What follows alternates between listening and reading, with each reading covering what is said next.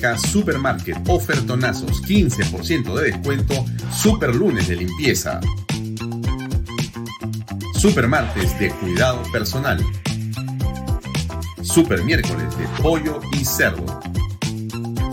Jueves de cerveza. Super viernes de pescados y mariscos. Super sábados de parrilla. Domingos infantiles, llévate el segundo producto a mitad de precio. MMK Delivery 960-587-331. Coldwell Banker Realty, bienes raíces. Coldwell Banker número uno hace 23 años en Estados Unidos. Vendemos tu casa hasta por 20% más que el promedio. Número uno en Florida con más de 12 billones en ventas número 1 en Miami-Dade y Broward. Jimena Preye, 305-904-0631. Coldwell Banker Realty. Delo.pe. Somos especialistas en transporte de carga regular, transporte de concentrado de mineral. También transportamos material y residuos peligrosos y diseño y construcción. Ubícanos a través de nuestra web de lo.pe. ¿Qué tal amigos? Muy buenas tardes. Son las 6 y 33 minutos en el nuevo horario de Vaya Talks. Comenzamos a esta hora y terminamos a las 8 en punto. Gracias por acompañarnos. Mi nombre es Alfonso Valle Herrera y estaré con usted la próxima hora y media para eh, conversar en torno a los principales temas de la coyuntura, de la actualidad en el país y en el mundo. Eh, solamente para recordarle, usted puede ver este programa por las redes sociales de Alfonso Bahía Herrera, tanto en Facebook como en YouTube, y también eh, puede verlas a través de las redes sociales de Canal B. También puede hacerlo por la aplicación de Canal B, por la web de canalb.pe y salimos, como usted sabe, también en simultáneo en este momento por las redes sociales del diario expreso.com y expreso.tv. Y los domingos se repite todas las ediciones de Vaya Talks por PBO Radio. Así que tenemos una alianza estratégica con esa radio FM. Bien, como les he comentado, pero a veces por reiterarlo no termina siendo malo, déjenme reiterar que el programa ahora tiene en la parte inicial o en la primera media hora un grupo de noticias que creemos importantes resaltar, relevar y por eso es que las compartimos con ustedes en esta primera, digamos, secuencia del programa. Usted va a apreciar eh, diversas eh, informaciones que tienen que ver, como hemos dicho siempre, desde que comenzó esta semana Bahía Talks en el 2022, que trataremos de dar noticias positivas, por lo menos al principio del programa. Y después seguiremos en el análisis de la coyuntura, que no siempre es buena, a veces sí, pero, en fin, eso es lo que nos toca hacer en este momento. Bien, solamente para comentarle que el día de hoy tenemos como invitado en Vaya Talks a Baltasar Lantarón Núñez. Baltasar Lantarón Núñez, que es el eh, gobernador de la región de Apurímac, una región de enorme importancia por los eh, yacimientos, pero sobre todo por las minas en operación que tiene, que son importantes, no solamente a nivel nacional, sino a nivel mundial. Y por eso creemos que es fundamental eh, una conversación con este hombre que tiene más bien una visión eh, muy interesante para escuchar sobre, bueno, cuál es el costo de las protestas en las zonas mineras, quién paga finalmente los platos rotos y cómo podríamos hacer en el Perú para poder evitar tener este tipo de confrontaciones. Vamos a conversar con él ahora, en unos minutos más, aproximadamente a las 7 y 10 o 7 y cuarto de la noche.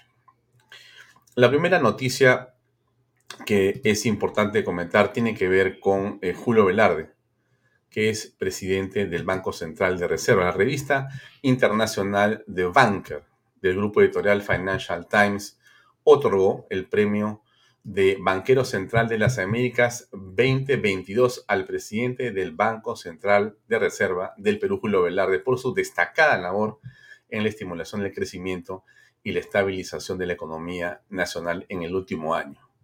En realidad, muchas cosas más podríamos decir de Julio Velarde, pero quizá lo que estemos gozando, aunque sea poco de estabilidad en el país en este momento tenga en Julio Velarde a la persona más importante.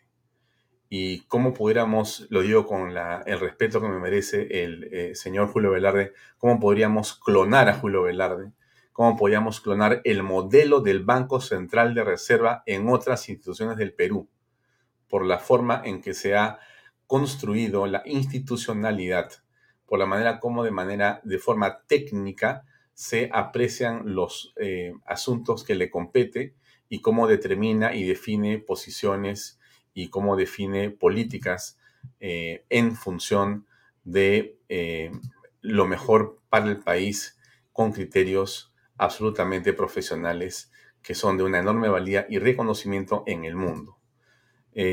Velarde ha tenido una serie de condecoraciones, no tiene sentido que ahora las reseñemos porque de eso no se trata, pero sí de cómo un peruano, eh, por su prudencia y por su sapiencia, tiene un reconocimiento más allá de nuestras fronteras. Y qué bueno saber que está en el Banco Central de Reserva y que va a quedarse ahí todavía por mucho tiempo. Bien, ¿cuál es la siguiente eh, nota?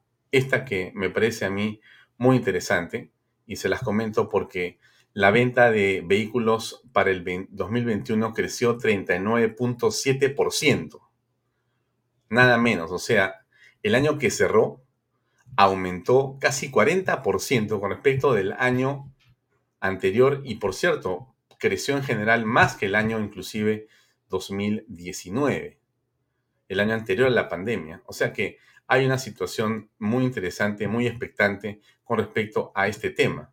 Ahora, nosotros hemos eh, querido y hemos logrado eh, entrevistar e invitar a un experto en el tema para que nos comente ¿Qué significa esto? Y hemos logrado entrevistar hace unas horas a Edwin Dartiano, que usted lo debe conocer. Él es eh, un representante de gremios automotrices y automotores en el Perú. Ha sido eh, por mucho tiempo presidente de la Asociación de Autos y Vehículos en general en el país. Es también director de una serie de medios relacionados a eh, el sector automotriz y por eso nos pareció tan importante conversar con él unos minutos. Aquí le entrego la entrevista de una sobre, bueno, qué está pasando, qué pasó en el sector automotriz, qué de bueno hay, qué significa esto para el país en esta situación y cómo podemos nosotros beneficiarnos al respecto. Aquí va la entrevista que tuvimos con Edwin Dartiano. Ahí va.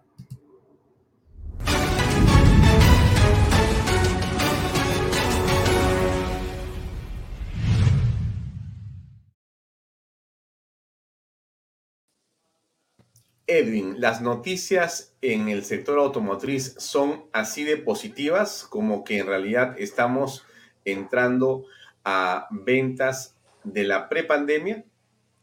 Sí, ha habido un acercamiento, obviamente se han vendido en el 2021 eh, un poco lo que no se vendió en el 2020, que fue un año que golpeó mucho a toda América, al mundo en general, y América Latina más o menos la golpeó a un promedio de 30% menos en la mayoría de países, Ecuador un poquito más, pero ese fue el impacto ¿no? del, del, COVID, 30% menos en la venta de vehículos en toda la región y Perú no fue excepción. ¿no? Entonces se, han recuperado cifras cercanas, digamos, a la, a la, a la prepandemia, al año 2019, y, y, bastante mejores, obviamente, que, que la del 2020. ¿no?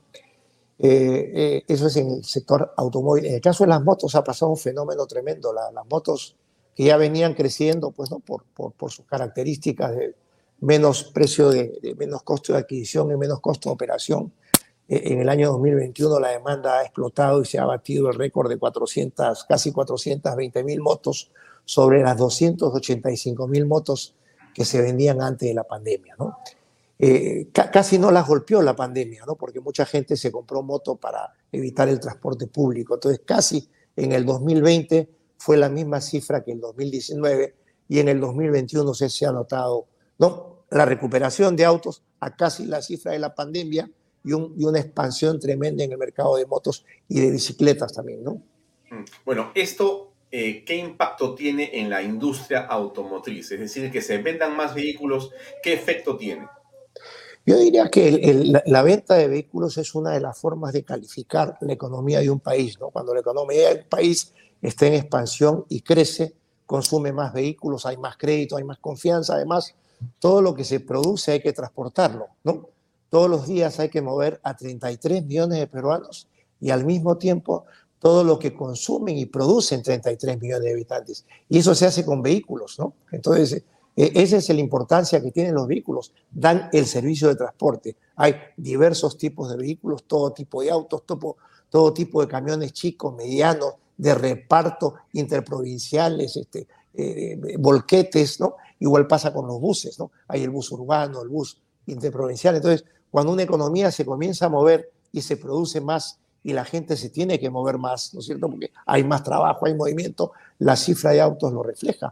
Por eso en todos los países la prensa siempre se interesa de mes a mes ir tomando la temperatura, cómo va la venta de vehículos, porque como digo, es un termómetro que califica, ¿no es cierto? Si, si tú ves que no hay venta de, de, volquetes, es que algo está pasando con la construcción y con la minería, ¿no es cierto? Si tú ves que no hay venta de buses, que es el caso nuestro, lamentablemente se venden muy pocos buses, es que la gente está resolviendo su problema con microbuses, con taxis, con, colectivos, y, y, eso es malo, ¿no? Porque mueves la misma cantidad de gente con mucho más cantidad de vehículos, con mayor consumo de combustible, con, con, mayor generación de tráfico, etc. Entonces, eso es lo, interesante cuando analizas la venta de vehículos. Te permite ver, ¿no? Eh, ¿Cómo va? Si me dice, ¿cómo va la minería? Te digo, déjame ver cómo va la venta de volquetes, ¿no? Si me dice, ¿cómo va la mejora, la modernización del transporte urbano? Digo, déjame ver la venta de buses, ¿no? Ahora, hay un tema, eh, y quiero aprovechar la oportunidad de estar contigo porque eres un hombre que no solamente has tenido en los gremios automotrices un rol fundamental, sino también estás en la comunicación de la industria automotriz y por eso conoces el tema bastante bien. A ver, estamos acostumbrados en el Perú a escuchar o a tomar el, digamos, el sector automotriz en términos latos, gasolina, petróleo y gas, pero no electricidad. Entonces, el tema eléctrico empieza a aparecer en el mundo y parece que va a ser el que va a prevalecer inclusive en el Perú tiene una velocidad de adaptación que no conocemos y esa es mi pregunta. ¿Qué está ocurriendo con la industria de vehículos eléctricos en nuestro país? Primero es interesante ver cuál, es el origen de todo esto, ¿no? porque la, prensa mundial le ha puesto mucho énfasis a la electrificación del transporte y los países más adelantados del mundo, sobre todo los europeos, que son países chicos con mucha gente y con alto poder adquisitivo, que generan pues mucha basura, mucha contaminación, mucho consumo, inmediatamente sienten el problema del calentamiento global, la contaminación ambiental y han tomado medidas. Hay varios países que han decretado que algunos en el año 35, otros en el año 40, ya no se puedan vender vehículos con motor a combustión, sea diésel, sea gasolina, sea gas, lo que fuera. ¿no? E-, ese es un poco, ¿de dónde viene este problema? ¿no es cierto? Actualmente en el planeta somos 7.800 millones de habitantes y para atender la demanda de energía de 7.800 millones de habitantes, llámese transporte, energía eléctrica, todo lo que es energía en general, estamos quemando 100 millones, 100 millones de barriles de petróleo al día. Cada barril tiene 42 galones. Imagínate el, el lago de petróleo que quemamos todos los días para atender este problema. Este problema tiene varios ángulos. Uno es que a este ritmo en algún momento se va a acabar, ¿no? Los optimistas dicen que dentro de 60 años, los pesimistas que antes de 40 es un problema. La futura escasez con sus movimientos de precio, que cada vez que hay algún exabruto vemos como el precio del barril sube y hackea a todo el mundo, ¿no? Porque todo el mundo se afecta cuando el, barril de petróleo subió de 40 a 150 dólares, tuvimos que cambiar nuestros patrones de consumo, etcétera, nos tuvimos que gasificar. El Perú tiene la tremenda ventaja de tener gas propio, tenemos de alguna forma independencia energética que no lo entendemos así, ¿no? De, digamos, de los 3 millones de vehículos que, que tiene el país, un porcentaje muy, muy bajo funcionan con gas, el gas de camisea, ¿no es cierto? Entonces, eh, eh, estas medidas, como digo, te están dando porque ya hay un calentamiento global, una futura escasez, una contaminación ambiental. ¿Cómo pasar el tránsito hacia la electrificación? obviamente las posibilidades de los países, digamos, Alemania tiene distintas posibilidades que, que, Perú. En el Perú se está dando lentamente, ¿no? Y estamos comenzando más con los híbridos, ¿no? El híbrido es un vehículo que tiene un motor de gasolina, un motorcito eléctrico y una batería, digamos, más grande que las baterías de un auto normal. Y eh, el motor se va arrancando y apagando en la medida que va cargando y se va descargando la batería. Entonces, en un híbrido, cuando tú te mueves a muy baja velocidad, cuando estás saliendo del garaje, cuando estás atrapado en el tráfico, eh, digamos, el motorcito eléctrico eh, está moviendo el auto, ¿no? Cuando la demanda de velocidad excede al motorcito eléctrico, automáticamente arranca el motor a gasolina y se suma, ¿no es cierto? Igual va arrancando y apagándose conforme la batería se va, se va bajando y lo la va recargando. Entonces, tú en un auto híbrido y, yo en un auto convencional, si los dos hacemos 20.000 kilómetros al año, tú los vas a hacer con muchísimas horas menos de motor prendido, ergo con menos consumo de combustible. Eso es un paso adelante. E, el segundo escalón es el híbrido enchufable, que es el mismo híbrido que ya viene con un motor un poco más grande y una batería más grande que le puede dar, digamos, hasta 50 kilómetros solo con la batería. Digamos que los primeros 50 kilómetros que, que recorres en el día saliendo de tu casa, yendo a trabajar, atender tus diversas necesidades, lo vas a hacer con la batería que tienes cargada en el auto. Cuando se descarga, ya comienza a funcionar como el híbrido normal que antes hablamos. Y el tercer escalón es el vehículo totalmente eléctrico, que no tiene motor a gasolina y trabaja. Ahí se ha venido avanzando mucho con las nuevas baterías, con nuevos motores que consumen menos, y ya se está logrando algo que hasta hace poco era imposible, que era superar los 200, 300, 400 y hasta 500 kilómetros con la, con, la carga de la batería y poder cargar la batería en menos tiempo, ¿no? Eh, en un cargador normal, si lo enchufas en tu garaje, te vas a demorar 8 horas en cargarla, ¿no? Y si vas a lo que se llama una electrolinera, que es una carga de alta capacidad, tienes a los carros, los últimos, digamos que en media hora puedes cargar el 70, 80% de la carga necesaria o, en un par de horas o tres horas cargas el completo. ¿no? Entonces, e, esa es un poco la situación. Pero, entonces, e, el auto eléctrico se viene a mayor velocidad en el Perú de lo que, de lo que pensábamos en el mundo, ¿no? de lo que pensábamos, pero a menor velocidad de lo que se publicita, porque están apareciendo, siempre aparecen pues imprevistos. ¿no? Por ejemplo, las minas de litio están en Chile, en Argentina, un poco en Perú, es el más atrasado en la región, en Bolivia, pero la producción del litio requiere agua y contamina el agua que se utiliza. Entonces, generalmente está en desiertos y al bombear el agua afectas a las poblaciones, en su mayoría agrícolas, que, que rodean esos desiertos y se han producido estos problemas en Bolivia, Chile y Argentina. Entonces, comienzan a aparecer algunas sorpresas, ¿no? Se habla hoy día del grafeno que, reemplaza con alguna ventaja al litio. O sea, es una técnica nueva que está en ebullición, ¿no? Y, esto está, por otro lado, como digo, las fábricas de automóviles, eh, todas se han sentido obligadas a implementar rápidamente sus futuras versiones de, de, autos eléctricos y eso es lo que promocionan en su publicidad y en los salones internacionales. ¿no? El último salón de Frankfurt, que es uno de los más importantes, donde la industria todos los años muestra los avances y lo que se viene para el siguiente auto, ya no se llamó Salón del Automóvil, sino el Salón de la Movilidad. ¿no? Y el grueso de, de las exposiciones de los fabricantes fueron sus avances en electrificación. ¿no? ¿Qué estoy haciendo y cuándo voy a tener un auto eléctrico? Estupendo. En Perú eh, va, a ser un poquito más por el lado de los híbridos. ¿no? Acá, digamos, el, el, el, el, grueso de lo que se venden de, los, por decirte, de los 1.450 autos electrificados que se han vendido el año pasado, 93% han sido híbridos. Perfecto. Edwin, gracias. Muy amable. Oye, a ti, Alfonso, un gusto escucharte. Hasta otra oportunidad. Nos vemos.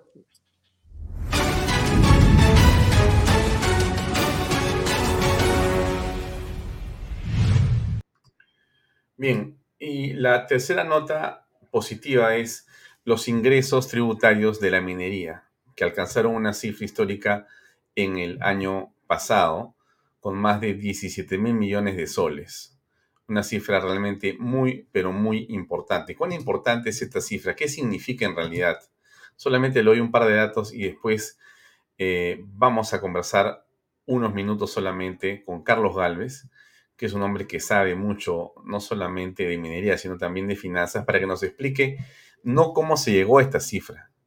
La pregunta para Carlos Galvez va a ser, ¿qué hubiera pasado si hubiéramos tenido un gobierno que hubiera alentado la minería en los seis meses que han pasado? Vamos a conversar una vez con él que está ya conectado con nosotros. ¿Cómo estás, Carlos? Muy buenas noches. Gracias por acompañarnos unos minutos. Buenas noches, Alfonso. Como siempre, muy grato estar contigo.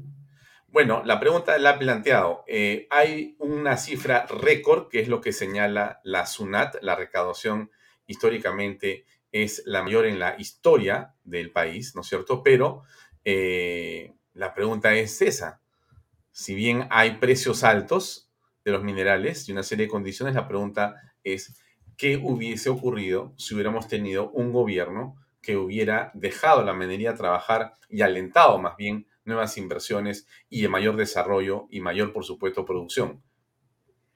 Bueno, este año 2021 ha sido el primer año en que el país ha usufructuado de la legislación que se implantó eh, y que tiene vigencia a partir del año 2012, que es la creación del impuesto extraordinario al sector minero, de las regalías al sector minero y la aceptación que generosamente tuvieron las empresas con contrato de estabilidad jurídica, de estabilidad tributaria, para asumir y contratar con el Estado el gravamen extraordinario al sector minero, que en el fondo lo que estaba haciendo era quebrar sus contratos de estabilidad tributaria. En este año que ha pasado, lamentablemente hemos tenido una serie de percances. Uno ha sido la constante amenazas sobre las bambas y los bloqueos de carreteras, que han traído como consecuencia que las bambas, por ejemplo, produjese entre 100 y 150 mil toneladas menos de cobre en el año. Si nos referimos a una cifra de 150 mil toneladas, hemos, estamos hablando que esto nos ha significado menos exportaciones por 1.400 millones de dólares. Sé que vas a tener invitado al gobernador Lantarón y, y, esto ha traído como consecuencia que no se genere una renta de 900 millones de dólares, de los cuales 450 millones son entre el impuesto a la renta, el impuesto extraordinario del sector minero, en este caso gravamen extraordinario del sector minero porque tiene contrato de estabilidad tributaria y, este, y los otros impuestos que allí se generan. Eh, esto para el año 2021, en lugar de haber recaudado 17.400 millones, se hubiese recaudado 19.200 millones. Para el año 2022 en adelante, este, esperemos, y todo hace prever que los niveles de precios estarían manteniendo los niveles eh, similares. Y esto significaría que con la entrada de Mina Justa, que está eh, aportando más o menos unos 760 millones de dólares de valor de producción en el año, y probablemente eh, que Yabeco, que no tengo muy claro si comenzará a producir al término del primer trimestre o al término del segundo trimestre. Pero si asumimos que solamente va a producir la segunda parte del año, va a agregar unos 1.400 millones de dólares de valor de producción.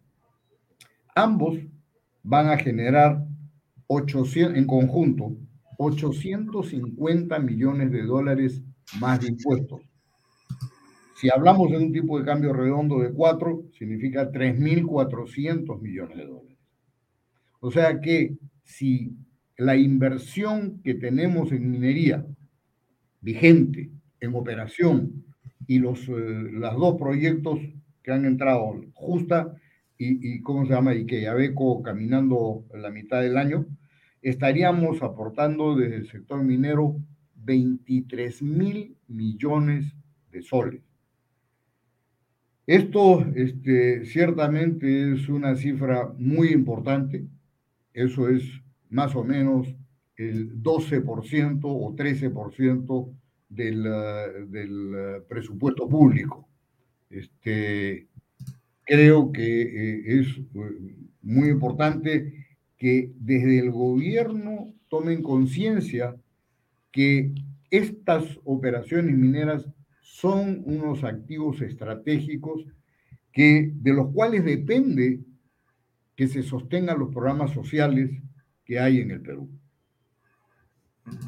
yo no sé si tendrás alguna pregunta, Alfonso. Sí, la pregunta era eh, la actual situación de Apurímac, la actual situación de las Bambas, no solamente eh, se ha visto como una excelente noticia que haya empezado la operación y esté, digamos, operando al 100% desde el día lunes 3, sino que hemos vuelto a escuchar en las últimas horas amenazas de nuevas paralizaciones. En realidad, parece ser, eh, Carlos, que no existe la manera de ponerse de acuerdo y que por algún momento, por alguna este, situación que todavía no comprendemos, esperemos que nos lo pueda dilucidar el gobernador de Apurímac en los siguientes minutos, eh, no hay visos de paz y de solución. ¿O me equivoco? Yo creo que esto más depende de una vocación política de eh, convocar a, las comunidades, de hacer entender a la ciudadanía que los recursos eh, minerales son un activo estratégico para el país y que, estos, eh, que estas rentas y estos impuestos generados desde la actividad minera en realidad no son patrimonio solamente de una colectividad en un determinado departamento o región, como le queramos llamar, sino que es el patrimonio y beneficio de 33 millones de peruanos, quienes están en Tumbes o en Tacna o en Madre de Dios o en Huancavelica, tienen que beneficiarse y son beneficiarios de los impuestos que se recauden por estas operaciones.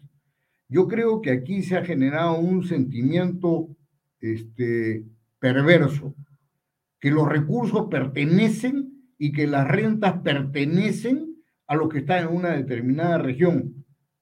Y es, eh, yo entiendo que hay una contraprestación por las molestias que se pueden estar generando en la región.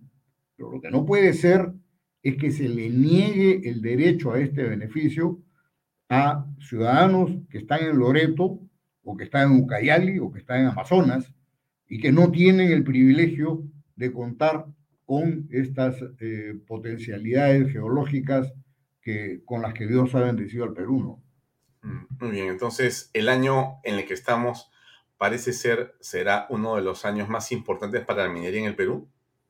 Creo que si algún desafío tiene el eh, señor Castillo es eh, liderar este, este objetivo, el cumplimiento de este objetivo, convocar a los gobernadores regionales, a todos los gobernadores regionales, y que entre ellos lleguen al acuerdo que tenemos que hacer que la capacidad productiva del país se maximice, porque si no, no tenemos cómo financiar todas las ofertas sociales que se han hecho durante las campañas. Muy bien.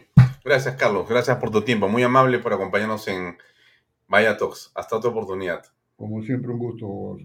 Gracias.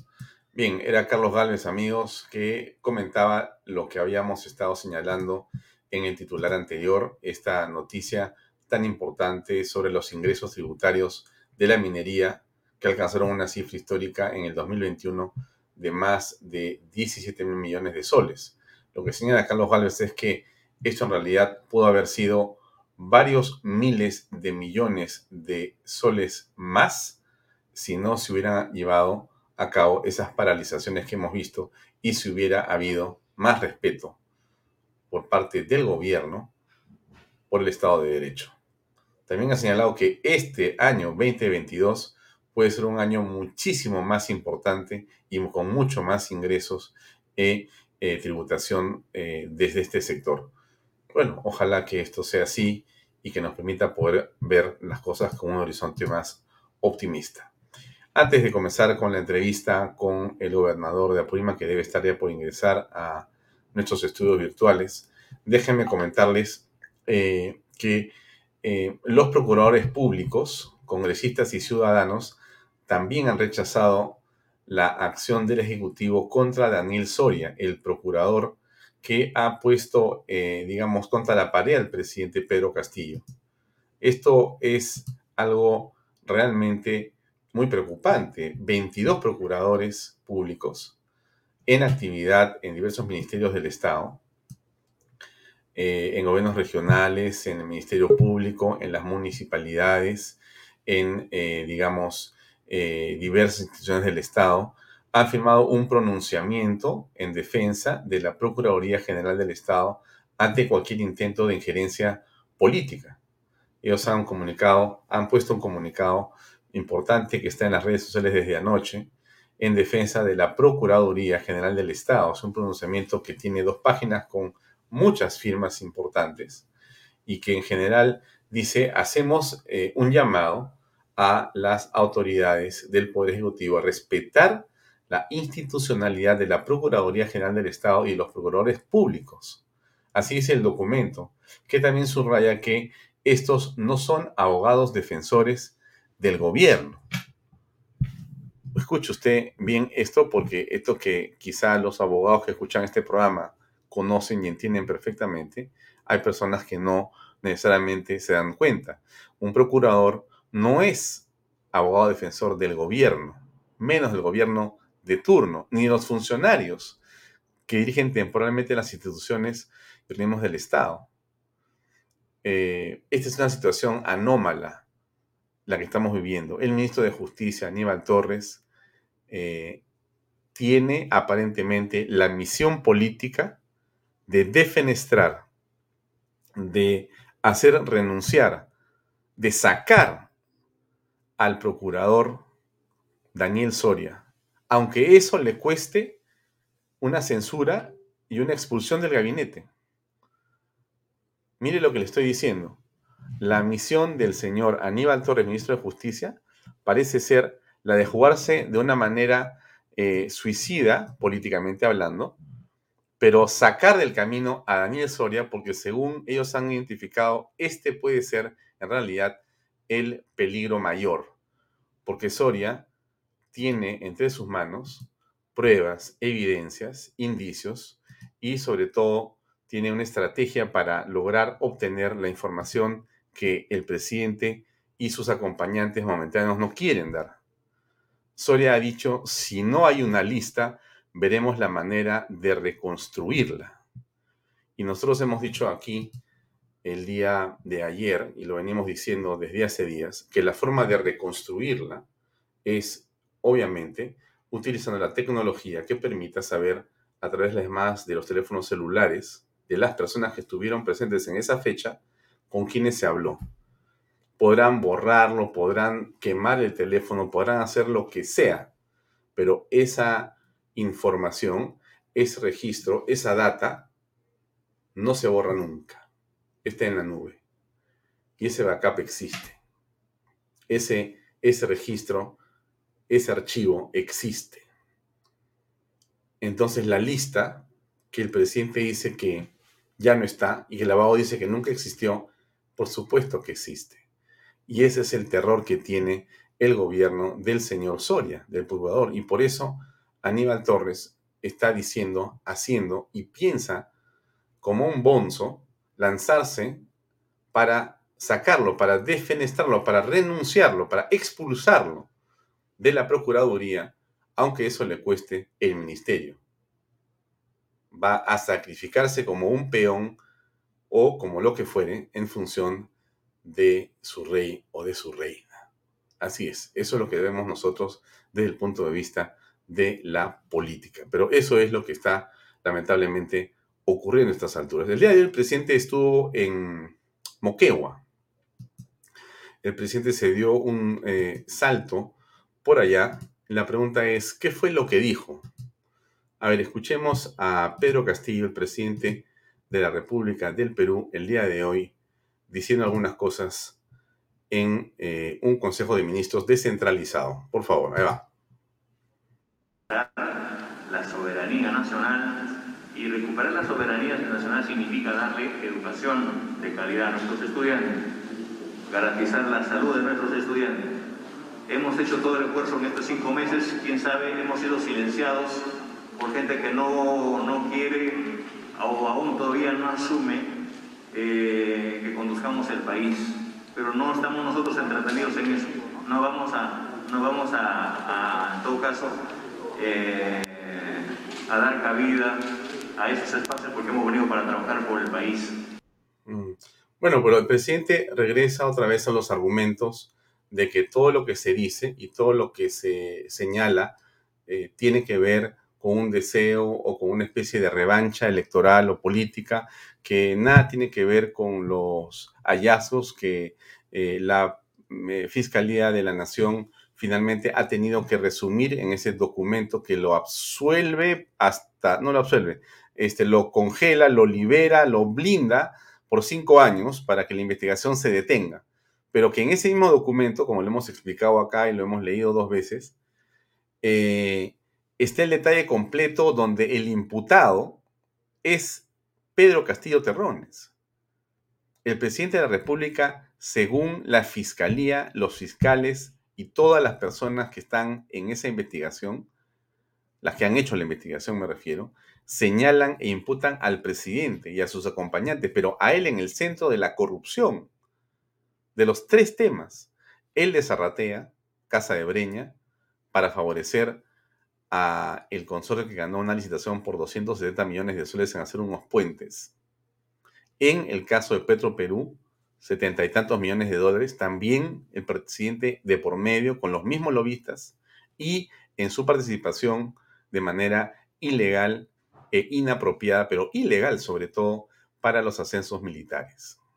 En los tres temas está el presidente no como un invitado de piedra, no como una persona a la cual se le puede consultar si estuvo o no estuvo presente por ahí.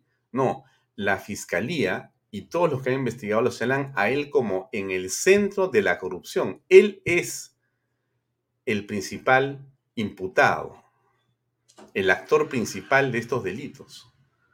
Y lo que ha hecho la fiscalía en una resolución que ha sorprendido a todos y que ha indignado a la opinión pública en el país, lo que ha dicho es, esto todavía puede esperar cinco años, porque el presidente no debería ser perturbado en su gobierno. Eso es lo que ha dicho la Procuraduría, perdón, la Fiscalía de la Nación, que no se puede, que no se puede investigar al presidente porque a pesar, o sea, que las pruebas están ahí por todas partes, a pesar de eso, en realidad eh, no se puede perturbar la gestión presidencial e investigarlo sería no dejarlo gobernar. Hace un minuto ha dicho Carlos Álvarez algo muy sencillo, ¿no? Si hubieran gobernado tendríamos varios miles más de millones de tributos y por lo tanto varios cientos de postas médicas, seguramente varias decenas de hospitales. Entonces, no dejarlo gobernar es en realidad lo mejor que nos puede pasar, porque si gobierna como lo está haciendo, Dios mío, de todo aquello que ha señalado hace unos minutos Carlos Gálvez, que podría ser un año estupendo en la minería, con una gestión como la que hemos visto del presidente y su equipo, en lo que ha sido seis meses, va a ser un desastre para el próximo año, para este año, perdón, 22. O sea, este hombre hay que detenerlo, detenerlo. Y la fiscal de la Nación, de una manera incomprensible, sospechosa para muchas personas, lo que dice es, déjenlo tranquilo, déjenlo en paz, porque tiene que gobernar. No lo pueden investigar. Se suspende el inicio de los actos de investigación hasta la culminación de su mandato presidencial. Se suspenden, todo, todo queda congelado, todo queda paralizado. Eso es lo que la señora Zoraida Ábalos nos ha propuesto, nos ha eh, impuesto y así es como estamos. Bien, dejemos el tema ahí. Déjenme presentar a nuestro invitado que está ya conectado y seguramente en unos segundos más va a estar con nosotros. Pero déjenme colocar acá la imagen de nuestro invitado que, como les digo, está ya próximo a conectarse para esta conversación. Él es Baltasar Lantarón Núñez. A nosotros nos pareció fundamental esta entrevista que vamos a hacer a continuación. Eh, Baltasar es gobernador de Apurímac. Baltasar, aunque no quiera, está vinculado a la minería, porque su gobierno regional, su circunscripción, dependen de la minería. Y él necesita esos cánones y esos eh, dineros que se les envían de Lima, producto de las operaciones mineras y los impuestos que se pagan, de los tributos. De eso vive ese gobierno regional. Por eso él puede construir o puede mejorar hospitales, postas médicas, hacer proyectos de diverso tipo, colegios, en fin, todo lo que, lo que está y lo que compete a un gobierno regional, solo si tiene dinero. Y cuando tú le quitas, como nos ha comentado Carlos Gálvez, 100, 200, 300, 500, 600 millones de soles, porque no tuviste como Estado la capacidad para poder poner orden y hacer que la ley se respete, entonces, ¿dónde estamos? Como dice eh, el señor eh, Baltasar el Lantarón, los que protestan son los que deciden en el Perú. Y si eso es así, si esa frase, que es la que a mí me eh, llevó a buscar contactarlo para poder entrevistarlo, o sea, los que protestan son los que deciden en el Perú. Si eso es así, entonces estamos al final de la República. Esto ha terminado. Y lo único que nos queda es, bueno, apagar las luces, cerrar la puerta y salir. Pero no se puede aceptar que una cosa así ocurra. Y eso es la preocupación de Baltasar, eh, Lantarón Núñez. Esa es la preocupación. Justamente, ¿dónde está la autoridad para poder poner orden en lo que está ocurriendo. Bien, déjeme a lo largo de la biografía de nuestro invitado. Él eh, nació en Abancay, efectivamente, el 6 de enero de 1963. Es un educador y bueno, es un político peruano y es el actual gobernador de Apurímac. Realizó sus estudios universitarios, eh, perdón, sus estudios en educación primaria en el Instituto Superior Pedagógico la Salle de Abancay, eh, universitarios de educación primaria en la Universidad Nacional Mayor de San Marcos. Tiene estudios de posgrado en docencia en el nivel superior de la Universidad también Mayor de San Marcos, en tecnología educativa en la Pontificia Universidad Católica del Perú y en la Universidad Nacional Federico Villarreal. Es un político, ha sido candidato antes y finalmente ha sido elegido por el voto popular como gobernador regional de Apurímac. Ya está conectado con nosotros y vamos a conversar con él a continuación. ¿Qué tal, eh, gobernador? ¿Cómo está? Muy buenas noches. Muy buenas noches, Alfonso. Un gusto estar presente contigo en esta entrevista. El saludo cordial, fraterno de la cálida ciudad de Abancay, capital de la región de Apurímac. Estamos listos y prestos para ver el tema de la entrevista del día de hoy, que va a plasmar sobre el costo de la protesta que tenemos en el país. ¿no? Sí, eh, el Baltasar, muchas gracias por eh, tener unos minutos para conversar con nosotros. Vamos a llevar esta conversación hasta las 8 de la noche. Tenemos 45 minutos, espero poder eh, encontrar una serie de respuestas a preguntas que se hace la gente en general, ¿no? Mira, antes que entraras, estábamos conversando con Carlos Galvez, que ha sido presidente de la Asociación Nacional de Minería, Petróleo y Energía y es un hombre vinculado a la minería hace muchas décadas. Y conversábamos en torno a una noticia del día de hoy en varios medios, que tiene que ver con eh, este hecho de que los ingresos tributarios de la minería alcanzaron una cifra histórica en el 2021, ¿no? En el año pasado, de 17 mil millones de soles. Entonces, esa cifra uno mira y dice, wow, has duplicado, triplicado la del anterior. Realmente, este gobierno es una maravilla. Caracho, no hay nada que hacer, que Castillo es un mago porque ha logrado hacer que aparezca dinero donde no había. Pero más allá del tipo, eh, digamos, eh, de cambio, más allá de lo que tiene que ver con que los precios han estado muy arriba, lo que decía Carlos Valdés es algo dramático. Hay varios miles de millones de soles que se han dejado de percibir, producto de las paralizaciones mineras y de la falta de autoridad. Bueno, ¿cómo aprecias tú, cómo aprecias tú desde Apurímac la situación que estamos relatando? Bien, eh, es un poco contradictorio, ¿no? Mientras hubo un crecimiento de los tributos de empresas mineras hacia el Estado, nosotros en Apurímac también hemos, hemos sido perjudicados con cerca de 100 millones de soles en cuanto a la paralización de Chumbivilcas. Por ello, vemos con mucha extrañeza, eh, no nos comunicamos con el gobierno, no hay interés de comunicarse con nosotros para resarcir el daño que ha causado a la región de Apurímac. Somos un gobierno regional, 84 distritos y dos universidades que permanentemente recibimos las regalías contractuales, que son el 3% de las ventas brutas de la empresa minera. Y a partir de este año estaba programado el pago del canon minero de la empresa minera Las Bambas. Después de cinco años de explotación, empezaban a pagar el canon minero y era un promedio de 300 millones, pero con la paralización de mes y medio, también se perjudica la región de Apurímac, cerca de 100 mil soles por día. Es decir, cada día que paraliza aproximadamente 2 millones y medio de soles deja de percibir la región de Apurímac. Eso significa también paralizar algunas obras con los gobiernos locales y significa también desempleo. ¿no? Lo que estuvo programado no se está ejecutando y por lo tanto se perjudica la región de Apurímac. Fuera de ello también los hermanos de Charaguahuacho, los empresarios emergentes que tienen contrato con la empresa minera han paralizado sus servicios, llámese hoteles, restaurantes, lavanderías, etc. Ellos han tenido que despedir también trabajadores antes de, en la segunda semana de diciembre, antes de Navidad, 10, 5, 8 trabajadores de sus pequeñas empresas. Y creemos que el gobierno debe tener como una política democrática de gestión económica el generar empleo y no cerrar empleos, ¿no? Entonces, cuando vemos que hay el diálogo en Chumibicas, se ve el árbol y no el bosque del problema que tenemos con la empresa Mineras Bambas, tanto en Apurímac, Cusco y Arequipa. Mm. Ahora, eh, como un dato curioso para tener un poquito de contexto sobre lo que ha pasado en Apurímac, eh, ¿tú recuerdas cuánto es el porcentaje que votó por el presidente Pedro Castillo en la región Apurímac? Claro. Eh, la región Apurímac ha votado casi abrumadoramente para la segunda vuelta por el presidente Pedro Castillo como una opción de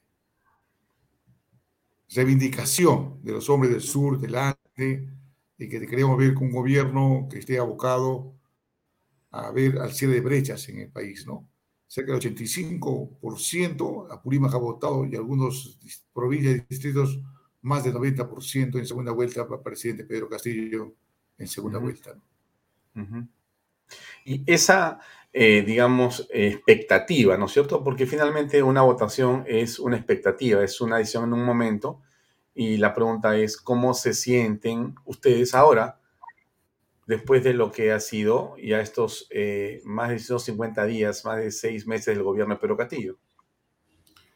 Hubo una demanda embalsada en segunda vuelta en las elecciones eh, presidenciales y se ha visto con buena expectativa la propuesta que ha hecho el presidente Castillo.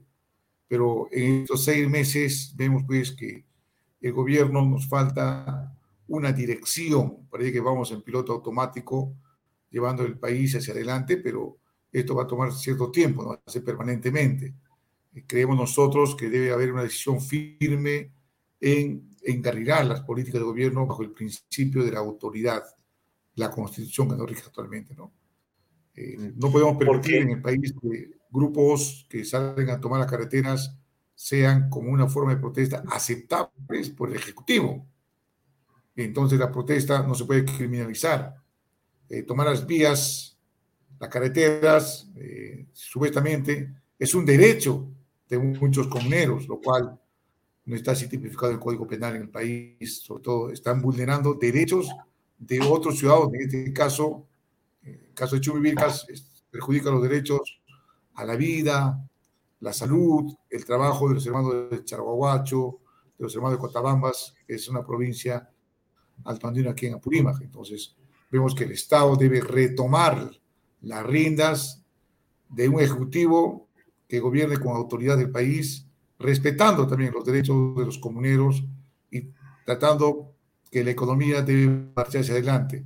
Una economía social de mercado, las empresas mineras con responsabilidad social, empresarial y ambiental. De esta manera, el diálogo es una forma de poder generar grandes políticas y acuerdos en el país, más no así la protesta. Claro, pero a ver, para entender un poco lo que pasa, Chumbivilcas pide condiciones como que estuviera eh, a 20 metros de la mina. Y entonces se produce una situación anómala, porque si se le acepta a Chumbivilcas, entonces, como usted decía en una entrevista hace poco, se altera todo absolutamente. La realidad queda borrada de un plumazo.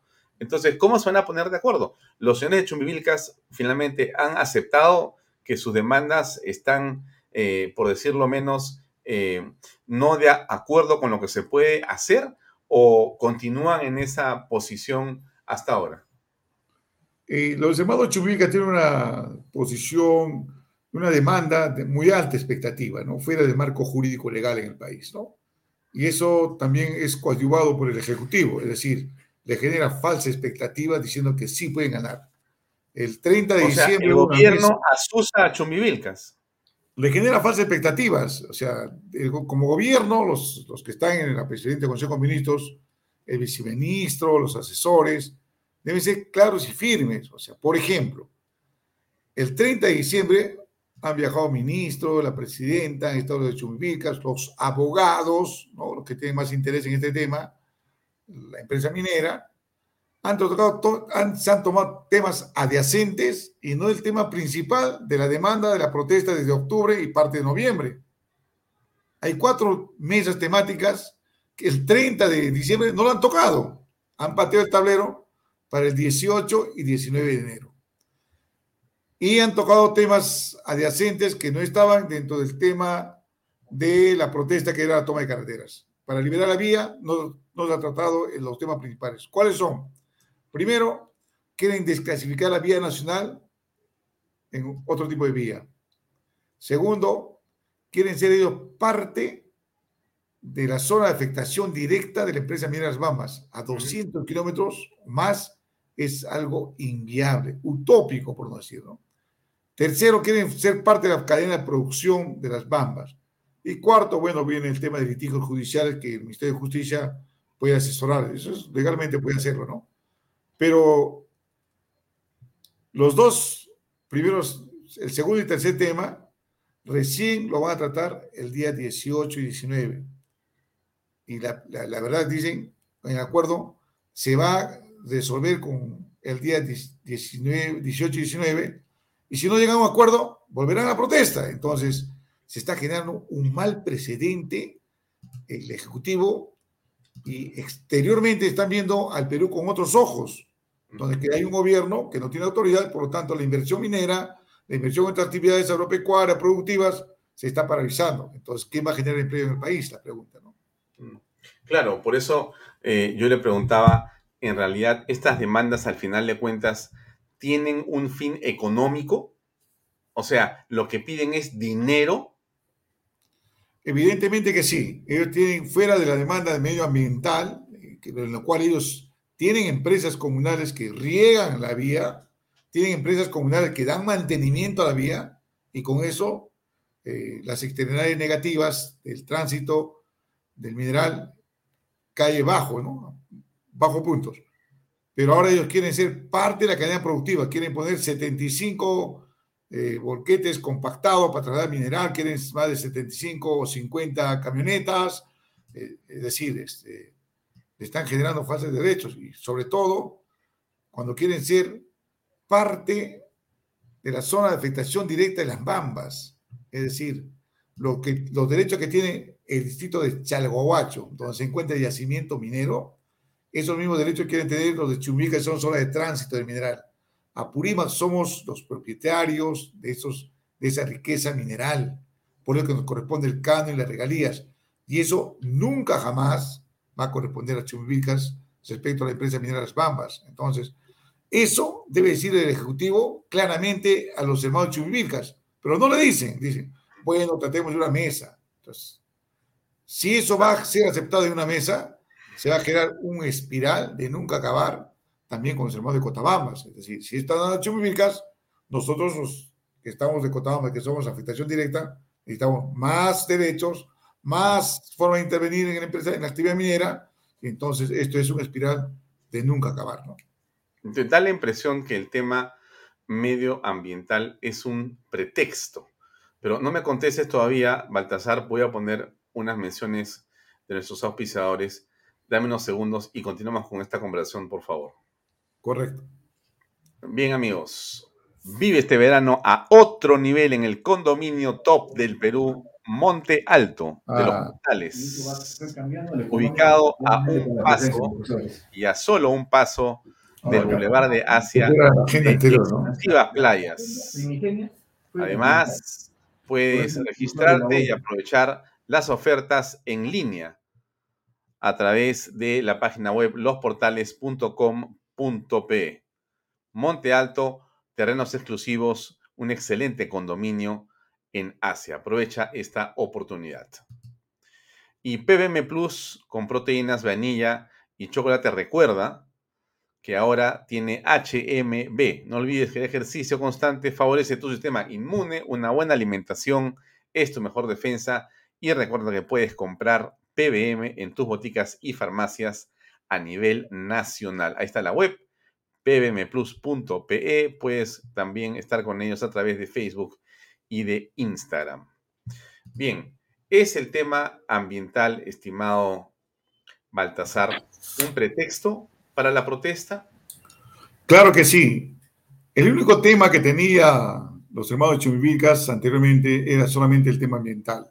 En la agenda de reclamos ante la empresa minera Las Bambas. Por ello que también han solicitado la intervención de la UEFA. Por ello que se fueron las empresas comunales para mantenimiento y riego de la vía. Entonces, eso ahora, con la expectativa del asesoramiento externo de algunos abogados, ahora crean otra agenda que quieren ser zona de afectación directa, que quieren ser parte de la cadena productiva. Entonces ya son otros intereses un poco más mercantilistas, no de la comunidad, sino de algunos dirigentes que están asusando a los comuneros de Chumbicas. Además, Capamarca y cuatro comunidades desconocen el acuerdo del 30 de diciembre y están convocando para el lunes 14, allá en su zona de Capamarca, al presidente de la República, ya no a los viceministros, no, quieren conversar con el presidente y caso contrario tomarán algunas medidas. Yo imagino que esto es una situación que tiene que ser legislada también por el Congreso, ¿no? O sea, ratificar. Hay muchas normas que están vulnerando. Hemos hecho llegar como gobierno regional un oficio también al defensor del pueblo para ver cómo se vulneran los derechos de, un de la región de Apurímac a consecuencia de una acción, de una protesta que se genera en otra región. Y ellos, los hermanos chumicas, no ven el daño que están causando a la región de Apurímac, ellos piensan solamente en la empresa minera. Motivo por el cual, ya como los directores de transporte y comunicaciones por vías descentralizadas de Apurímac, Estamos viendo ya la ruta alterna, el corredor económico trasandino de Apurímac, es una vía departamental, para sacar el mineral de las Bambas por el sur de Apurímac hacia Puquio, Nazca y Marcona. Entonces, desde el puerto de San Juan podrán llevar sus minerales también la empresa minera Las Bambas. ¿no? Mm, ahora, tú, Baltasar, con tu experiencia como gobernador regional, ¿Tú ves que en realidad en los próximos días se pueda llegar a buen puerto o estás avisorando más bien un desastre en la negociación? Porque si tú me dices que ellos esperan al presidente el día 14, y yo creo que el presidente no está en Lima el día 14, es el Congreso, la prueba del viaje a Colombia, porque se va a hacer allá eh, un gabinete binacional y creo que ha pedido permiso para el 12 de este mes. Entonces acá no va a estar sino el 15 o 16 y el 14 dicen que ellos lo están esperando el presidente eh, ahí en Apurímac. No va a ir. ¿Qué va a pasar? Otra vez, las bambas cerrado. No, lo están esperando los hermanos de Capamarca, es un distrito de Chumivilcas y cuatro comunidades allá en Chumivilcas. En Apurímac no tenemos mesas, nueve mesas de diálogo con el Ejecutivo, los gobiernos locales. De acuerdo, pero ¿qué va a pasar en Capamarca? Claro, si ellos tomarán sus decisiones el día 14 si no llega el presidente Castillo y sus altos comisionados. Pero nosotros en Apurímac tenemos otra lógica de trabajo, que estamos trabajando nueve mesas temáticas y con las demandas de la provincia de Cotabambas, como también el distrito de Charaguacho, que es el emporio, lugar donde se encuentra el yacimiento de las Bambas. Eh, creemos nosotros, es, este año recién, Alfonso, nos va a llegar el canon minero. Recién. ¿Cuánto? Eh, eh, se ha proyectado 600 millones para Purímac. Puede ser un poco más. Y en la quincena de enero recién nos van a depositar el 30%, perdón, el 50% del canon minero a los gobiernos al gobierno regional, los gobiernos locales, como también las dos universidades nacionales que tenemos en Apurímac. Después de cinco años, recién llega el canon a Apurímac. Sí, eh, decía hace un ratito, estaba escribiendo Miguel Santillana, que siempre ve este programa y que siempre nos acompaña con su comentario. Es que ahí está el comentario de, del oso Santillana. Decía, la mala suerte de Apurímac es que los últimos presidentes regionales, no se refiere a ti, sino los anteriores, los alcaldes provinciales de Cotabamas y los distritos donde opera MMG están presos o con juicios. Ah, ¿Es así? Vemos, no todos, ¿no? De repente una gran mayoría. el algunos por lo menos. Sí, el tema es de que ha habido malos manejos del presupuesto que han tenido, eh, sobre todo en Charaguahuacho, los anteriores alcaldes, también en la región de Apurímac. Eh, fundamentalmente, eh, queremos nosotros aquí también ver el tema, cuál es el tema de la corrupción. Fuera de la, la actitud que tienen los funcionarios públicos, también es el tema de las normas, o sea, la, ¿qué causa la corrupción en el Perú? ¿Qué causa? Muchas veces no lo queremos ver desde Lima, o desde el Ejecutivo Nacional o el Congreso. Yo tuve una reunión de la Comisión de Alto Nivel Anticorrupción en el Palacio de Gobierno, se puede manifestar. No solamente penalizando, incrementando la penalidad de la corrupción se va a parar en el Perú. El sistema, de, el sistema nacional de control ya es obsoleto para nosotros. Necesitamos un nuevo sistema nacional de control que cambie sus funciones. Igualmente, la ley de contratación del Estado es una ley ya anquilosada en el siglo pasado todavía, ¿no? Una ley que está en la época de la carreta, que no actúa con la eficiencia y la agilidad, la transparencia necesaria que puede dar para los eh, organismos ejecutores del Estado en los tres niveles de gobierno. Entonces, vemos que son las causas fundamentales. Entonces, si nosotros tenemos una nueva ley de contratación del Estado con un enfoque de anticorrupción y eficiencia, eso va a ser otro tipo de... Ya no habrá arbitrajes, ya no habrá juicios. Entonces, a veces hay empresas, hay obras que el Ejecutivo, llámese gobierno regional local, pasa más tiempo en el Poder Judicial, en arbitraje, que en la misma obra.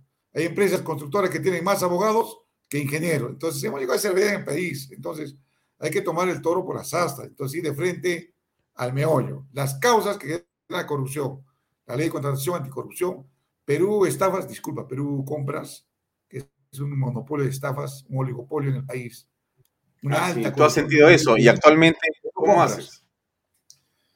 Que es, un sistema que se ha creado con la mejor intención. Le hemos dicho a los ministros de Economía, al ministro Pedro Frank, le he dicho, tiene que ser una opción, no es una obligación. Entonces, obligan a comprar fierro, cemento, y te dicen, te voy a entregar en 30, 90 días. Llega el día 30, no llegan. Las laptops, yo puedo comprar aquí a una laptop con 3 mil soles, con las mismas características en una eh, empresa local, pero en Perú compra, compro con 4.500 soles, 5.000 soles. Eso es inviable, pero tengo que hacer esa compra porque la norma me obliga. Entonces, tengo que ver también que Perú Compra se tiene que reformular, ser más ágil y ser una opción. Si yo puedo comprar laptop en Perú compras a un costo alto y el tiempo de entrega es 90 días, si puedo comprar localmente en la misma computadora en menos tiempo y menos precio, lo tengo que hacer yo éticamente, pero las normas no permiten. Entonces, si quiero salirme de Perú Compras, tengo que pedir la bendición de la OCE de Lima mediante todo un trámite burocrático todavía. Eso tiene que cambiar en el país. Con esas normas no avanza el Perú. Vamos a fomentar más corrupción a nivel empresarial. La ley de contratación del Estado otro también obsoleto, ¿no? Le hemos dicho a la presidenta de la OCE, hagan llegar algunas modificaciones. El mismo Contralor General de la República tiene el privilegio de la información dónde están los nudos de la corrupción en los diferentes niveles de gobierno y tiene la facultad de proponer leyes al Congreso y no lo hacen también. Entonces, ahora que ha salido la ley de control concurrente, el cual como Asamblea de Gobierno Regional, el cual soy también directivo, hemos avalado también junto con el Contralor del Congreso, pero es el 2%. Nosotros le queremos dar el 5%, es decir, 3% más de supervisión, modificar el sistema nacional de control y que la Contraloría se haga cargo, acompañe desde la formulación del perfil, elaboración del expediente técnico, licitación, ejecución de la obra, liquidación, todo el proceso. Entonces diríamos, adiós corrupción, adiós Fiscalía Anticorrupción, adiós Juez Anticorrupción. Entonces estaremos de verdad luchando contra la corrupción. Ahora se dan normas que estamos dando algo así como andalgina, novalgina bajar la fiebre cuando sabemos que el paciente tiene cáncer y nadie quiere intervenir. El cáncer es esa ley obsoleta de contratación del Estado que más favorece a la empresa privada, esa norma de Perú compra que más favorece a la empresa privada y no al Estado. Esos mm. cánceres tenemos que equipar para luchar contra la corrupción en el país. Mm, ya, quiero eh, tocar tres temas, eh, estimado Baltasar, antes de continuar, y tiene que ver con eh, lo primero que es la pandemia. Estamos en la mitad, mejor dicho, aparentemente al principio de una tercera ola. Hay una cantidad de contagios que se han multiplicado en las últimas horas en varios lugares del mundo, en el Perú, en la ciudad de Lima y en algunas provincias. ¿Qué está pasando en Apurímac? Bien, en Apurímac eh, a la fecha tenemos 10 pacientes con COVID. Todavía no es la variante Omicron. Ajá. Eh, tenemos Delta nomás. Tenemos un paciente en el hospital de Abancay en unidad de cuidado intensivo. Justamente hoy en la mañana he visitado el hospital regional de Abancay. Tenemos las 50 camas de centro de atención temporal habilitadas con sus respectivos ventiladores. Tenemos dos plantas de oxígeno habilitadas, este, funcionando. Eh, una tercera planta en Abancay que está por repuesto. Dentro de una semana se va a reponer también de, 20 metros cúbicos de oxígeno. En Andahuaylas también tenemos en el hospital Hugo Pérez otro centro de atención temporal de 50 camas. Eh, tenemos también el Seguro Social de Abancay, otras 50 camas también de, atención de cuidados intermedios y tenemos 38 ventiladores en la región de Apurímac para atender la demanda. Entonces, estamos preparados. Lo que estamos haciendo ahora nosotros, una gran labor es de las brigadas, la brigada de vacunación. Es el mejor escudo que tenemos nosotros. Entonces, están saliendo a vacunar en el mercado. En la cola que hacen al Banco de la Nación, estamos vacunando también. O sea, buscando, buscando al, a los hermanos apurimeños que tengan la tercera dosis, no solamente segunda, tercera dosis. estamos, creo, en tercer lugar a nivel nacional, con los altos niveles de vacunación, más del 85% en la primera dosis, 78% en la segunda dosis. Y creo que aquí en la tercera dosis también estamos avanzando, entonces. Estamos preparados. Nosotros en la primera oleada no hemos caído, eh, nos hemos sucumbido en la segunda, en la provincia de Andahuayla fundamentalmente. Aquí en Apurímac permanentemente hemos tenido oxígeno como un derecho. Aquí no se ha negociado el oxígeno en Apurímac. Gracias a la empresa Cachimayo al inicio de la pandemia, es una empresa que produce abono, fertilizante en la ciudad de Cusco, pero como un subproducto en el oxígeno, nos, daban, nos donaban 128 balones de oxígeno semanalmente al inicio. Cuando ya tuvimos nuestra planta de oxígeno, hemos ido poco a poco dejando también Cachimayo. Pero desde aquí siempre la gratitud a la empresa Industria Cachimayo Cusco por habernos dado la mano en momentos más dolorosos de la pandemia con oxígeno. De verdad, gracias, nombre del pueblo Apurímac. Bien. Ahora, ¿cuál es tu relación con el gobierno, con el gobierno central? ¿Cuál es tu relación, por ejemplo, con la presidenta del Consejo de Ministros, con Mirta Vázquez, con su partido o en todo caso con el ministro Franque? Nosotros tenemos una relación de diálogo permanente. Yo soy directivo, vicepresidente de la Asamblea de Gobierno Regionales, hemos estado en el Ejecutivo en la Libertad, hemos estado también en el Mundo Ejecutivo aquí en Bancay en el mes de diciembre también estaba en Palacio de Gobierno, y de siempre nosotros dando las pautas y diciendo, por ejemplo, en el Core Ejecutivo de la Libertad, diciendo que el principio de autoridad no se puede perder en el país públicamente. El daño que está causando económicamente a la región de esta paralización en Chumivilcas también. Le hemos dicho claramente, le hemos llegado por escrito también a, la doctora Mirta Vázquez, presidente del Consejo de Ministros. Lo que pasa es que aquí nos falta tomar decisiones. Eh, una cosa es tener la ideología ¿Te falta a ti, a ti o le falta a Mirta Vázquez? ¿A quién le falta tomar decisiones? No, no, no queremos faltar respeto, jamás. Siempre con el diálogo alturado. Hemos aquí, hemos almorzado juntos también aquí en Amancay, muy ejecutivo. Este, la verdad que nosotros, eh, cuando tenemos que levantar la voz, que hacer necesariamente. Yo, tengo que, yo soy elegido por un territorio que es la región Purímac y tengo que defender mi territorio. Y por lo tanto, yo, con todo el respeto, hemos hecho llegar el documento también indicándole que están omitiendo funciones del Ejecutivo. Es su función declarar en emergencia el corredor eh, Apurímac, Cusco, Arequipa. Es, era su función, no lo han hecho. Han parado 40, más de 40 días estamos y nosotros han perjudicado con la legalidad contractual. Entonces, igual con el ministro de Economía, lo que he manifestado ahora públicamente, lo mismo le he dicho también al ministro de Economía, en cuanto a Perú Compras, en cuanto al contrato, a la ley de contratación de Estado, que es obsoleto, y esas normas yo hago incidencia política donde estoy. Y sabe muy bien mis colegas con gobernadores, muchos ministros también saben el mensaje que doy permanentemente, que en el país, si queremos luchar contra la corrupción, tengo que afrontar las causas, el cáncer, y ese cáncer se llama la ley de contratación de Estado y Perú Compras. Mm. Bueno, pero este vamos a tener que pensar como el presidente Pedro Castillo. Solamente falta la ley que haga cumplir las leyes, porque eh, no sé, ¿tú tienes mucha fe en que con una ley se pueda arreglar la corrupción en el país? ¿Estás seguro? Claro que sí, yo creo que modificando el sistema nacional de control, que haciendo un, un, sistema más participativo, porque actualmente la Contraloría que hace señala la corrupción, pero no lucha contra la corrupción. O sea, señala, indica, denuncia y orienta las acciones penales, pero no baja a jugar, no suda la camiseta contra la corrupción, la Contraloría. Tiene que bajar a la cancha a jugar el partido. Y ese partido mm. significa modificar el sistema nacional de control, es decir, darle otras funciones que de verdad luche contra la corrupción, no solamente que señale, sino que luche. Por ejemplo, hemos discrepado con el mismo Contralor de la República, Nelson Char, cuando le anuncia que en Apurímac, el año 2020, se ha dado más de 540 millones de corrupción, se ha perdido. Si mi presupuesto es 240 millones, ¿de dónde me saca 540 millones? Mm.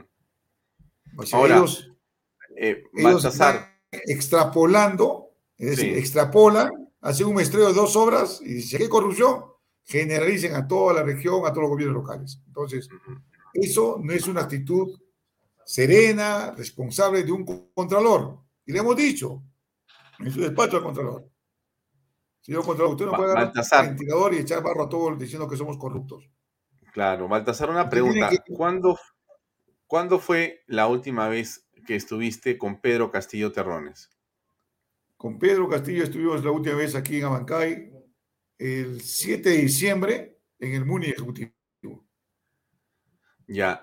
¿Y cuál es tu percepción de, por ejemplo, el hecho que el presidente no dé conferencias de prensa o no quiera tener una relación directa con ningún medio?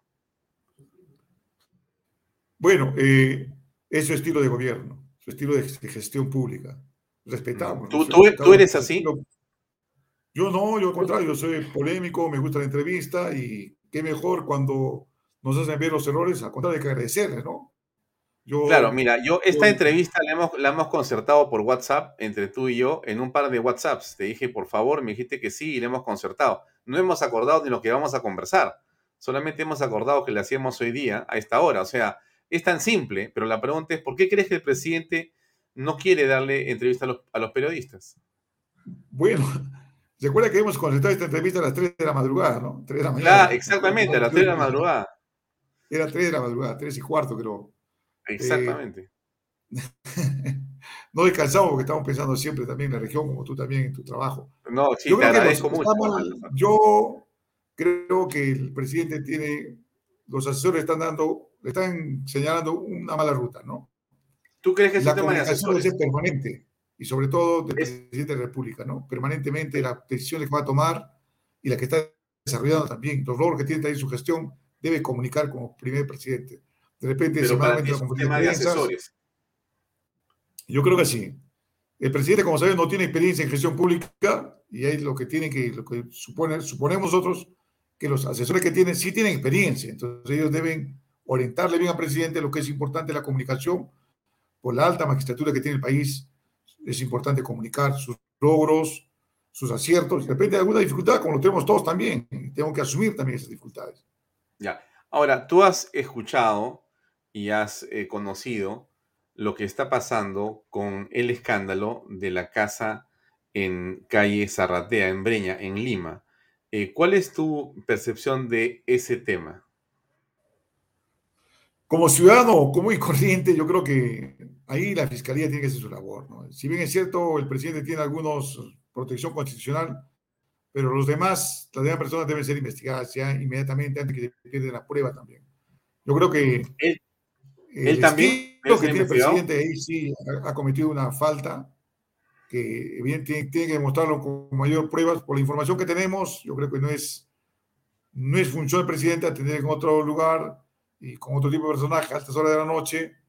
Y creemos que también allí también es, es importante que debe reconocer de repente algunas faltas, errores y asumir con alegría seguir, seguir adelante, porque no podemos debilitar también nuestra democracia en el país. Es un tema muy importante. de acuerdo, pero es este, que la, se tiene que respetar, Claro, claro, pero quien la debilita parece ser el presidente, ¿no? Porque nadie lo ha llevado a él de la mano. Él se ha ido en su carro solo. Se ha cambiado de sombrero y ha metido eh, por una este, puerta escondido aparentemente y nadie lo ha llevado ahí. Él solo ha ido ahí. Nadie debilita eso, es el presidente el que hace esas acciones. Claro, este, yo no estoy en, la persona del presidente, pero como un observador más, como un ciudadano peruano más, yo creo que sí no es aceptable esa actitud del presidente y esos hechos tampoco. No, no avalamos, por cierto, ¿no? esperemos que ya. el público. Perfecto. Ahora, yo te pregunto, te pregunto por lo siguiente, y lo ocurrido en el caso de las reuniones con eh, los funcionarios de Petro Perú y también con un proveedor de Petro Perú, ¿cómo lo aprecias tú siendo tú un hombre eh, también, digamos, de gobierno, no? Yo creo que el presidente tiene que asumir, o sea, como dicen que nada teme, nada, que nada tiene, nada teme, ¿no? Por cierto, y ahí deslindar responsabilidades, ¿no? Por ejemplo, el presidente Petro Perú, que hace en el cargo? Hace rato de renunciar al cargo, ya, pues, ¿no? Él mismo, sin que se lo pida el presidente porque está un poco mediando la gestión del presidente de la República. Como en algún momento dijo, pues, oiga, tenemos corrupto para exportar, entonces ahí tenemos uno más de Beto Perú, pues, ¿no? que se puede haber exportado también. Eh, mm. Espero que el presidente tome otra actitud en beneficio del país. El pueblo peruano le ha dado este, este cargo con bastante responsabilidad y creemos que tiene que tener también un equipo, porque solo no gobierna, tiene un equipo que debe apoyar a gobernar con la transparencia, la probidad y ética de función público como primer del Perú, ¿no? No es que no basta la palabra, sino son los hechos los que demuestran la actitud. Una, una, una palabra, un ejemplo vale más que mil palabras, ¿no? Claro, ahora, eh, Baltasar, em, el presidente de la República ha sido, eh, digamos, investigado hasta ahora, de alguna manera, por eh, varios fiscales que han entregado su información y la fiscal de la nación ha hecho un documento donde se detalla eh, las circunstancias y también se le imputa al presidente directamente la responsabilidad penal, penal, él como ejecutor, él como principal eh, ejecutor de esta red y de delitos diversos, ¿no es cierto? Eh, básicamente le dicen contra la administración pública, con influencias agravado en calidad de autor y delito de colusión en calidad de partícipe y otros más. Eso dice la fiscal de la Nación y la fiscal dice, bueno, pero hay que suspender cualquier investigación hasta que termine su mandato presidencial. ¿Qué piensas tú al respecto? ¿Está bien esa suspensión o se debe investigar aunque no se le acuse? Bien, yo creo que inicialmente en todo proceso de este tipo de demandas, denuncias, hay una investigación preliminar con que se va a recaudar todas las pruebas, todo eso. Esperemos que los fiscales, el equipo que está asistiendo a los fiscales, eh, reúnan las pruebas necesarias para poder identificar la falta, el delito también que corresponde, ¿no? No como ciudadanos podemos opinar, pero es el, pues, la Fiscalía, el Ministerio Público, el Poder Judicial que determinan, y bueno, el principio de licencia también corresponde al presidente de la República, a todo ciudadano. Pero más allá de ello, queremos que la Fiscalía también transparente esta investigación preliminar y luego también determine y encauce la vía judicial el, la denuncia correspondiente. Entonces, si bien es cierto, el presidente de la República eh, le corresponde esa protección constitucional de su mandato, que no lo pueden ser denunciados, pero los demás eh, participantes, llámese el secretario general de Palacio, que le han encontrado con 20 mil dólares y qué raro que no lo han podido detener, ¿no? Como lo han hecho otros en otras circunstancias. Él no tiene ninguna investidura, era el secretario general, con 20 mil dólares en, su despacho, imagínate, si fuese Juan Pérez o inmediatamente lo han podido detener y enmarrocar y llevárselo detenido. Pero no sucede mm. eso. Entonces, ¿qué pasa con la fiscalía también? A veces tiene una visión, una correa ancha para los altos funcionarios de gobierno y para los gobiernos regionales locales, sí, inmediatamente prisión preventiva, inmediatamente este, detención preliminar y creo que por ese lado también no es necesario, es cosas excepcionales de la prisión preventiva, detención preliminar, se está volviendo como una cuestión normativa genérica, ¿no? Entonces, por eso algún colega me decía, los gobiernos regionales, los, sobre todo gobernadores regionales, su cabeza es un trofeo para el ascenso de los fiscales. Entonces, todos quieren detener a un gobernador y decir, oiga, yo he detenido, he encarcelado a un gobernador, todo el gobernador, entonces estoy en, en otra liga, yo te, voy, te puedo ser fiscal superior o supremo. Entonces, sí. esas cosas. Ahora, Baltasar. uso y abuso también de la justicia, ¿no? Ya, ahora, Baltasar, pero en concreto, ¿tú estás de acuerdo con la investigación al presidente? No, yo creo que sí. Va a haber un momento que se va a juzgar, pero eh, respetando también los principios constitucionales que merece todo presidente de la República, la institución del presidente de la República. Llámese Pedro Castillo o quien sea, se tiene que respetar, ¿no? Por el principio democrático en el país. Eh, dar la gobernabilidad necesaria al país es importante también, porque eso debilita la gestión de la democracia. Hemos tenido en menos de, creo, cinco años ya cuatro o cinco presidentes, no puede ser. Hemos tenido, yo como gobernador eh, tengo con tres congresos, estamos trabajando. En menos de cinco meses tengo tres ministros de educación, entonces, ¿cómo dialogar? ¿Cómo empezar a hacer la gestión pública? Y entonces a veces eso preocupa también a nosotros y es un factor externo que genera también la ejecución presupuestaria en los gobiernos locales y gobiernos regionales. Claro, pero yo quiero sacar el titular, pero no me dejas. El titular es, sí estoy de acuerdo con la investigación a Pedro Castillo, pero no quieres decirme estoy de acuerdo, que se investigue a todo funcionario público del país y él como primer funcionario también debe ser investigado, de acuerdo al marco constitucional. Ya, de acuerdo. Ahora, pregunto un poco más, ¿y cómo te llevas con el Congreso? ¿Estarías de acuerdo con una vacancia? No, yo, este, pocas veces asisto al Congreso, ¿no? Generalmente nuestro trámite es este, los ministerios. Alguna vez en el Congreso para sustentar nuestro presupuesto para el próximo año, eh, lo hemos hecho cada año, y alguna vez hemos sido invitados también por algunos congresistas de la región de Apurima para ver algunos temas correspondientes a la región de Apurima, ¿no? Por ejemplo, este jueves, miércoles y jueves, la semana que viene vamos a estar en el Congreso para ver el tema de un decreto de urgencia que está observando el Congreso. al presidente o no? Que favorece a la región de Apurima, ¿no? Obras. ¿Vas a visitar al presidente la próxima semana acá? ¿Vas a, a, visitar al presidente aquí en Lima? No, nunca he entrevistado con la presidenta de la República. Eh, dialogo con mis congresistas de Apurima, que son los dos de Perú Libre. Justamente hoy también estoy en la mañana con un tema de trabajadores del hospital porque están por el sistema de terceros que todavía no están reivindicados, o sea, falta de presupuesto. Eh, hemos dialogado con la congresista Taipe, eh, pero también esa es la forma de trabajar nosotros del gobierno regional. No somos muchos lobistas en el Congreso, por cierto, no vamos nosotros. Jamás también he ofrecido ningún lobby a ningún congresista, a ningún ministerio. Al contrario, quiero agradecer a los ministros que han pasado, que nos han atendido y han favorecido con unos proyectos de inversión pública a la región prima. Infinitamente gracias por la labor. Yo siempre exigiendo como el agua que cae a la piedra, con aquella gota permanentemente hasta que tiene que romperse la piedra, tanto insistencia. Y eso soy yo en la gestión pública tener un poco de publicidad y hacerte la última pregunta que es, ¿cuál es tu relación con Vladimir Cerrón? Esa es la pregunta, pero pongo un poco de publicidad y regreso enseguida. Un ratito, por favor, que eso nos permite avanzar acá. Ahí está. Muy bien, amigos, eso es de lo que se trata. Ahí está. Vive este verano a otro nivel en el condominio top del Perú Monte Alto, de los Portales, ubicado a un paso del Boulevard de Asia y de exclusivas playas Regístrate y aprovecha ofertas online. Ahí está el dominio losportales.com.pe. Y no se olvide de PBM Plus. Ahí está. Con HMB, proteínas, vitaminas y minerales. Están los dos sabores, vainilla y chocolate. No se olvide que el ejercicio constante favorece su sistema inmune.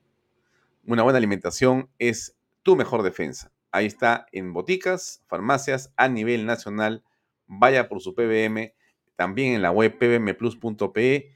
Véalo por Facebook e Instagram. Muy bien. Aquí está nuestro invitado en la última pregunta que le hacemos. ¿Cuál es la relación que tienes con Vladimir Cerrón? Bien, la relación este, de gobernador gobernador que hemos tenido cuando era gobernador también cuando subimos el cargo, más allá, ninguna, respetamos ideología, por cierto, nadie lo puede cambiar, eh, pero sí también tengo que expresar mi discrepancia en el tema de que eh, ellos creen que Perú Libre ha ganado las elecciones, como Perú Libre es totalmente falso, ¿no? Ha ganado el, voto antiqueico en el país y ese voto no es de Perú Libre y para asumir la gestión del Ejecutivo, el presidente tiene que buscar un gobierno de ancha base para poder seleccionar los mejores cuadros en todos los ministerios y sumar, es decir, hacer una selección, una selección de funcionarios públicos en los diversos ministerios, porque está jugando el país para adelante, no está jugando Perú, pues, Perú libre, es el país. Yo, por ejemplo, como gobernador regional, dentro de mi gerente tengo un solo gerente de mi movimiento regional que es de gerente de recursos naturales. El resto han sido de cada colegio de ingenieros, de abogados, hay que invitar a muchos profesionales que no son del movimiento, porque tengo que ver una selección. Yo me pregunto, es como si en la Liga de Fútbol Profesional campeona Alianza y Alianza quiere representar a Perú en la Copa Libertadores del Mundial. No. Carica tiene que buscar de otros equipos los mejores elementos y formar una selección. A ese nivel, hablando en términos deportivos, tiene que ser presidente Castillo, no tiene que ver que la ideología, como algunos congresistas también, se enfracan y dicen, no, como ganó Perú Libre, Perú Libre tiene que gobernar. Falso, no es así.